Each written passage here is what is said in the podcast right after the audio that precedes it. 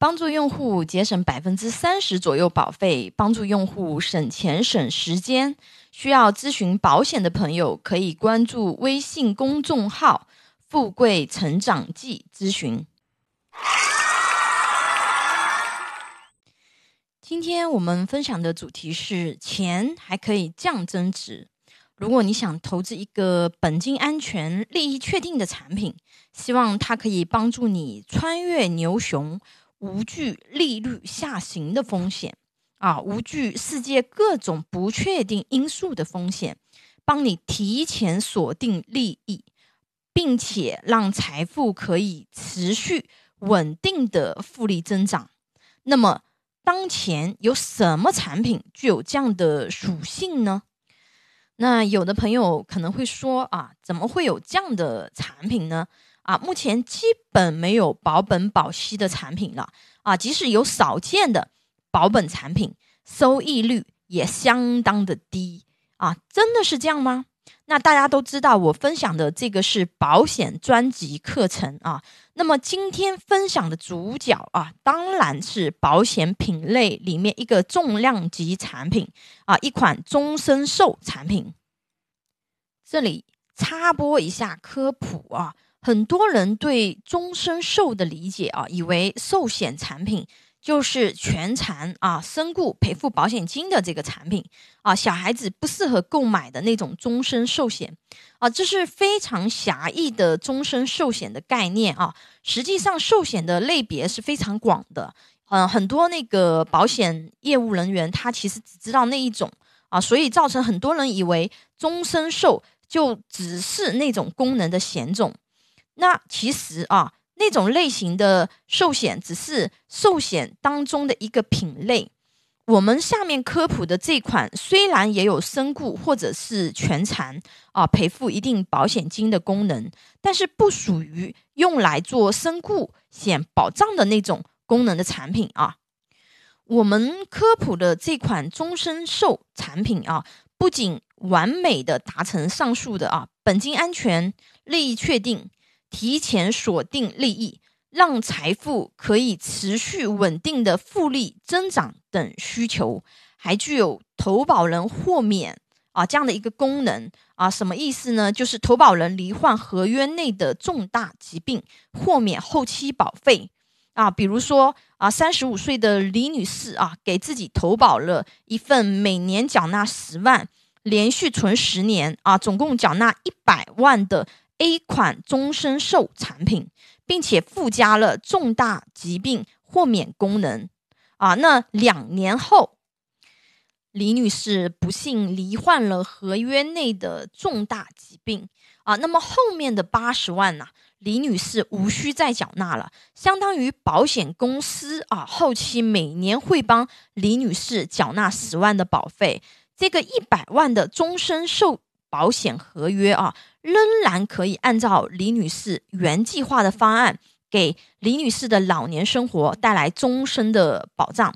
那么，我们接下来看看啊，如果李女士按照每年缴纳十万，连续存十年，总计啊缴纳一百万的终身寿险的产品方案，它最终确定性的利益是怎么样的啊？真的合算吗？那我们先来说正常的情况啊。那正常的情况，如果说李女士无病无灾的幸福的生活到老年，如果当中啊她自己的经济比较宽裕，一直没有去提取账户里面的这个啊资金去用，那么李女士啊对应年纪的账户利益如下表，大家可以看我分享的文稿啊。五十岁的时候。啊，他的账户现金价值的话呢，是一百四十七万多啊。六十岁两百零八万多啊，七十岁两百九十三万多啊，八十岁四百一十三万多啊，九十岁五百八十三万多啊，一百岁八百二十二万多。那很多人会说啊，怎么可能活到一百岁？那么啊，我可以跟你说，按照现在科技和医疗的发展。未来的百岁人生是很大概率啊能够发生的一个事情。那再给大家做一个小贴士啊，账户现金价值代表的含义啊，可以理解为银行账户余额的概念啊，那就是说啊，可以取出来的这个钱这样的一个含义。那如果说一次性退保，那直接可以领取账户现金价值的钱啊，而且的话呢，你既可以一次性这个取出来啊，也可以这个部分支取。那上表的利益不是预期收益率哦。是写进合同里面的确定的利益啊，那我们可以看到啊，那如果说那个李女士她总共是缴到一百万嘛，对吧？那到八十岁的时候，她的账户是增值到四百多万啊，差不多是四点一四倍。一百岁的话呢，它是增值到八百二十二点八万啊，差不多是。八点二三倍，朋友们有没有发现复利增值的威力呀？越到后面，复利增长的威力越大啊！有一句名言啊，种一棵树最好的时间，除了十年前，就是现在。越早做这个规划，后期财富增值速度越快。一会儿会给大家再分享一个零岁的孩子的一个案例啊，给宝爸啊。宝妈们可以参考看一下，除了财富增值功能啊，这个产品还自带身故啊，或者是全残啊，以及航空意外身故或者全残额外赔付保障啊，并且可以附加那个重大疾病豁免功能啊。这个前面这个给大家分享过了啊，就比如说在缴费期间嘛，如果说两年后。李女士罹患了合约内的重大疾病啊，那么后面八十万不用交了啊。李女士的财富增值啊，还是跟上表是一样的利益啊。她总共其实就交了二十万多一点啊，因为附加这个就是重大疾病豁免是要加一点点保费的啊。但是她最终是获得了一百万的合约啊，等于说我交了二十万，对吧？那么。到了我这个六十岁的时候是两百多万啊，到了我八十岁的时候是四百多万啊。这种功能的话呢，只有保险产品才可能具有啊，其他产品是没有的啊。等于说它既有保值增值、资金本金安全、利益确定这样的一些功能啊，同时的话呢，它其实还有这个保障豁免这样子的功能。啊，那这边要做一个温馨的提示啊，这种豁免的话呢，你只有身体符合要求才能够加哦。你如果说身体是那个异常无法投保的这种人员的话呢，他可能这个功能就是没有办法使用。啊，那下面再给大家用一个那个父母啊给这个零岁的孩子投保这个案例啊，给大家展开解析一下。因为孩子越小，他复利的周期越长，到后期啊，这个财富增值的威力越大。啊，比如说三十五岁的李女士啊，给零岁的女儿小美投保了这个每年缴纳十万啊，连续存十年，总计存一百万的终身寿险产品方案。如果当中啊一直没有提取账户里的资金去用，那他最终的确定的利益又是怎么样的呢？啊，在他十岁的时候是一百二十四万。啊，那个详细的这个表啊，都在那个我的课程分享里面，大家可以去看一下啊。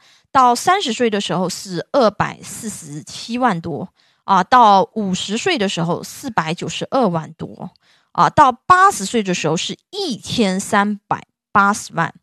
如果到他一百岁的时候，你们猜猜是多少？两千七百四十四万多哦，一百万哦。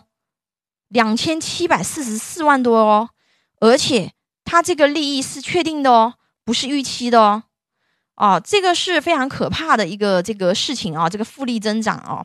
那其实如果说你要拿很长很长的一个周期来讲啊，父母其实给孩子，你你说留什么资产一定能跑赢这个产品啊？不一定哦，嗯，因为它这个一个是便捷性，对吧？一个是它不管这个世界发生什么变化，它就是稳定啊。稳定的复利的增长。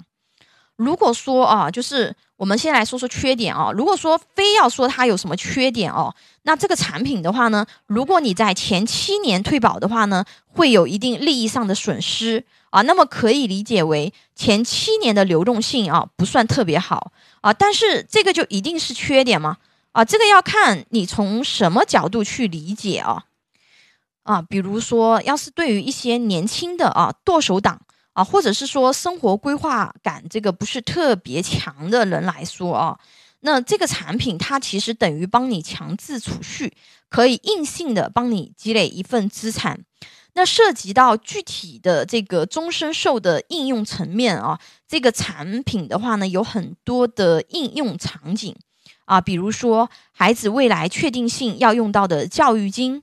对吧？自己未来肯定要用到的养老金啊，比如高净值人士给孩子的财富传承啊，以及未来确定要用到的你周期大于七年以上的这个财务目标，这个工具都是非常好使用的。因为这里是科普讲解课啊，只是给大家做一个抛砖引玉的案例分享，并没有针对某个需求去做展开啊，比如。教育金应用场景到孩子多少岁领取多少钱啊？或者到养老的时候到六十岁啊开始规划领取退休金，那么它这个工具它其实都是可以处理的啊。那如果有具体的需求或者想了解详情的朋友啊，可以给我留言或者关注微信公众号“富贵成长记”咨询课程预告啊。下一堂课分享选保险产品。保险公司重要吗？啊，中国保险体系的运行机制，拥有一百多家保险公司产品库，可以帮助用户节省百分之三十左右保费，帮助有保险需求的用户省钱省时间。你的鼓励和支持是我行动最大的动力。喜欢我的内容分享，请订阅、点赞、转发哟。